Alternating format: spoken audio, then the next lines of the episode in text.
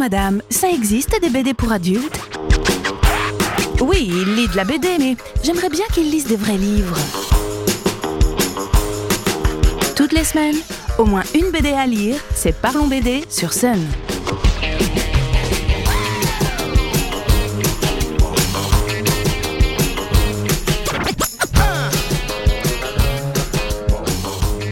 Salut les BD-fils J'ai le plaisir aujourd'hui de vous parler de l'univers d'un auteur que je connais bien, Dave.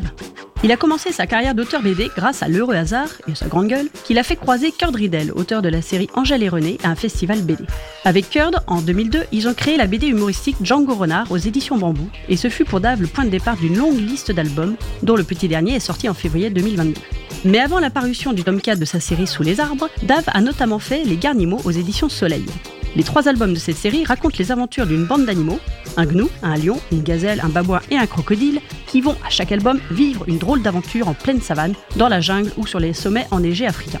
Avec toujours un point de départ simple, les aventures des garnimaux tournent vite au grand n'importe quoi et les entraînent dans des galères dont ils se sortent bien évidemment à chaque fois. Dave a une aisance dans le dessin animalier et a un beau sens du rythme, essentiel quand on met du gag quasi à toutes les pages. Très dynamique, cette série parue entre 2005 et 2012 a permis à l'auteur de s'exprimer pleinement en tant que dessinateur, mais aussi de scénariste. Entre autres projets plus ou moins marquants, tels que les collectifs sur Paul Naref ou dans l'univers de Mickey, Dave a sorti avec Thomas Bonis au scénario la BD en deux volumes APA, de nouveau aux éditions Bambou. L'héroïne de cette série, Appa donc, vit sur une petite île avec sa famille. Enfin, vu la tête de ses parents, il n'y a qu'elle pour ne pas se rendre compte qu'ils ne sont pas de la même espèce. Naturellement vive et pleine d'énergie, Appa a une fonction bien particulière. Elle est utilisée comme appât pour pêcher le poisson essentiel à la vie de la tribu. Un jour, elle sauve de la noyade un dragon tombé dans les vapes et dans l'eau. Cet événement va changer sa vie. Ils vont partir tous les deux pour une grande aventure pleine de rebondissements, de rencontres et d'humour bien sûr. Toujours aussi dynamique, le dessin de Dave est parfaitement adapté pour ce genre d'histoire qui laisse la part belle à l'action et aux créatures fantastiques. On peut également relever dans la bibliographie de cet auteur son adaptation du bonhomme de pain d'épices dans la collection Pouce de bambou.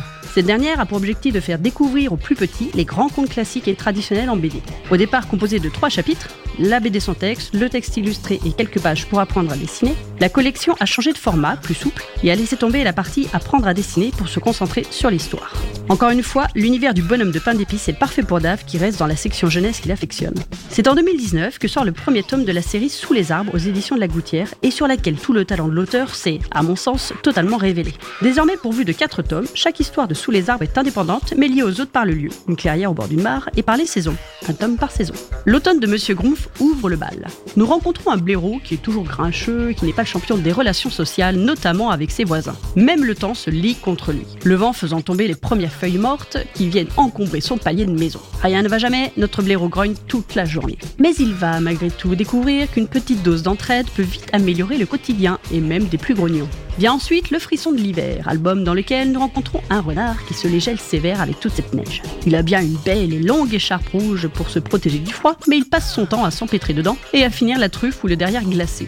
Cette maladresse qui amuse beaucoup une jeune renarde le met lui extrêmement mal à l'aise et l'empêche d'approcher la belle. Jusqu'au moment où sa peur du ridicule s'effacera et où il se rendra compte que rire de soi-même est un remède fabuleux à la morosité et à la timidité. L'éditeur a ensuite fait le choix de sortir le tome estival, bien nommé Un chouette été, et dans lequel nous découvrons l'histoire de Monsieur Hibou qui ne voit pas d'un très bon œil l'arrivée du soleil et surtout des vacances. Lui veut être tranquille à l'abri dans son tronc d'arbre, mais les trois jeunes qui viennent profiter de la mare d'à côté ont bien décidé de s'amuser et de faire beaucoup trop de bruit pour les vieilles oreilles de notre hibou.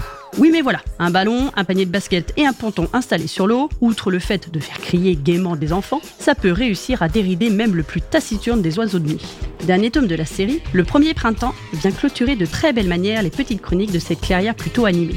Papa sanglier souhaite faire un bouquet avec son fils ton tout bébé. Pour ça, il faut aller faire un tour dehors où il fait un temps superbe, il n'y a qu'à se pencher. L'herbe est couverte de touches de couleurs. Sauf que le marcassin semble allergique aux fleurs et préfère rester à l'intérieur, ce qui va rendre la mission difficile, voire impossible pour le papa. Mais ce bouquet est tellement important.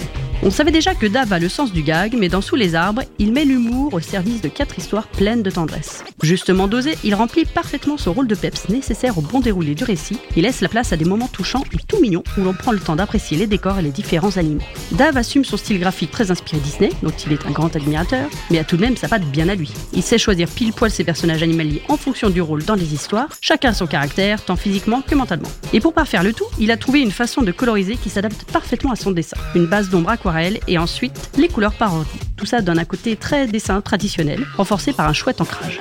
Sous les arbres entre dans la catégorie première BD. Les dialogues n'étant pas trop importants, les albums peuvent être lus dès le CP ou la grande section. Mais comme il y a beaucoup de gags visuels, un plus jeune public peut aussi y trouver son compte et le lire réellement plus tard.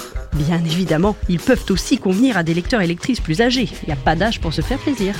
Une vraie belle série jeunesse à découvrir au rythme des saisons. Je vous laisse maintenant avec Livre comme l'air. À la semaine prochaine pour une nouvelle chronique BD. Parlons BD tous les lundis à 17h15 dans le bouche à oreille.